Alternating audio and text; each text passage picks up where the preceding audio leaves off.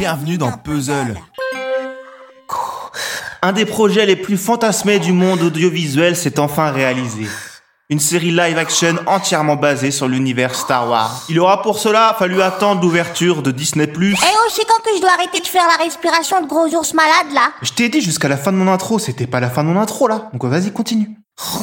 Divisé en 8 épisodes de 35-40 minutes, ce Mandalorian est un petit événement dont le dernier épisode vient d'arriver sur la plateforme française.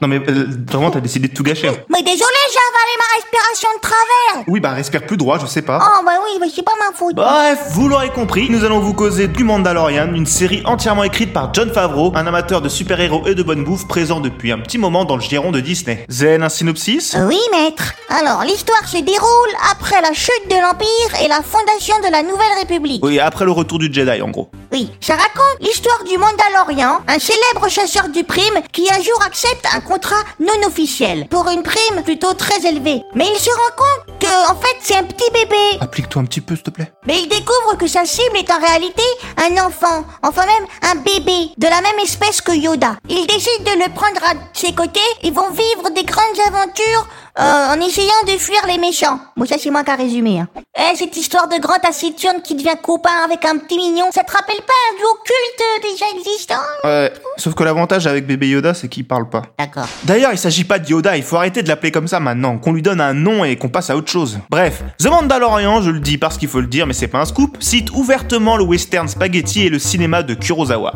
Ce dernier étant déjà une des influences majeures du western et de la trilogie originale Star Wars. Ici, le rythme est lent, l'ambiance pesante, les paysages désertiques, les intrigues désertiques.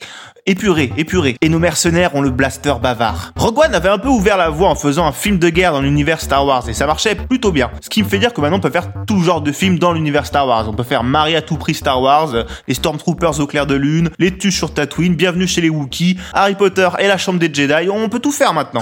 Mais ça veut dire qu'on pourrait faire review chez les Star Wars? Euh, bah ouais, ouais, faut voir, faut, faut demander à Disney. Oh, oh, oh, ok. Quoi, tu, tu- tu le fais là maintenant là? Ah bah oui, je vais écrire une lettre à Mickey pour lui demander. Ah Mickey. Euh, c'est pas plutôt euh, Dingo qui s'occupe de ça? Ah oui, c'est peut-être dingo, oui. Ok. Eh bah, bah, bonne chance. Oui. Ok.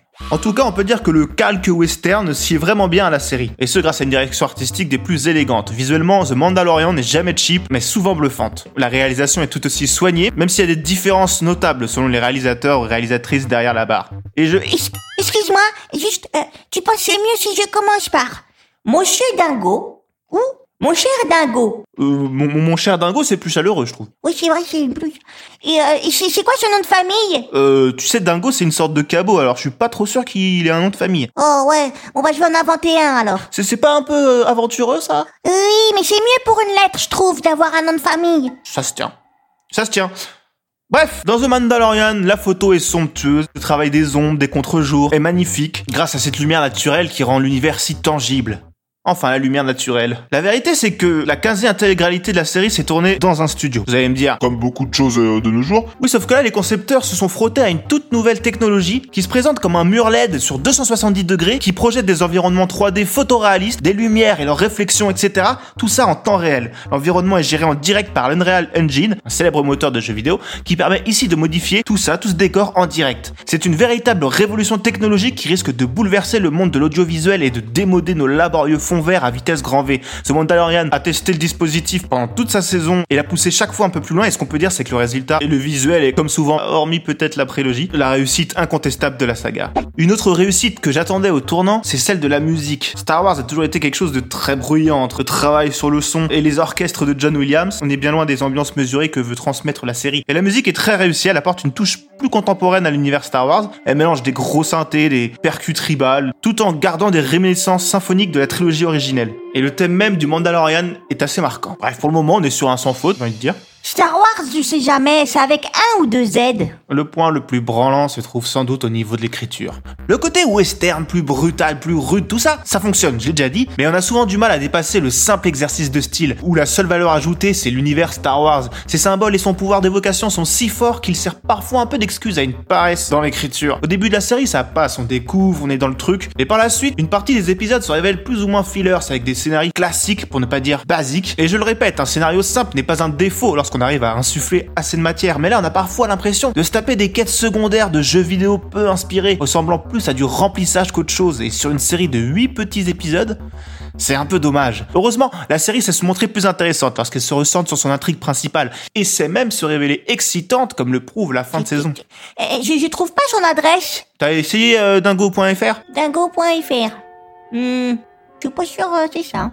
Alors on peut voir cette saison comme un test, le test de cette nouvelle technologie, le test bah, d'une série Star Wars live action tout simplement qui a un peu de gueule et on peut dire que sur ces points-là c'est ok, c'est validé. Ça marche pas.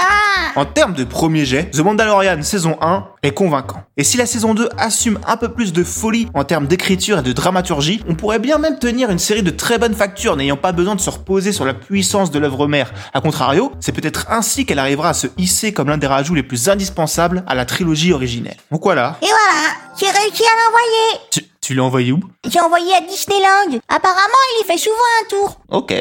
Ok, bon bah super, et bah on va attendre sa réponse. Et en attendant de se retrouver également vendredi pour le prochain review, vous pouvez retrouver Puzzle toute la semaine et ce dès lundi avec Pénélope Buff. Alors encore un peu de courage et moi je vous dis au revoir. Zen, tu dis au revoir? Euh, eh, t'imagines Quoi? Bah, s'il nous répond. Ouais, tu sais, Dingo c'est quand même quelqu'un, il est très occupé alors... euh, Ouais, il y a quand même peu de chance.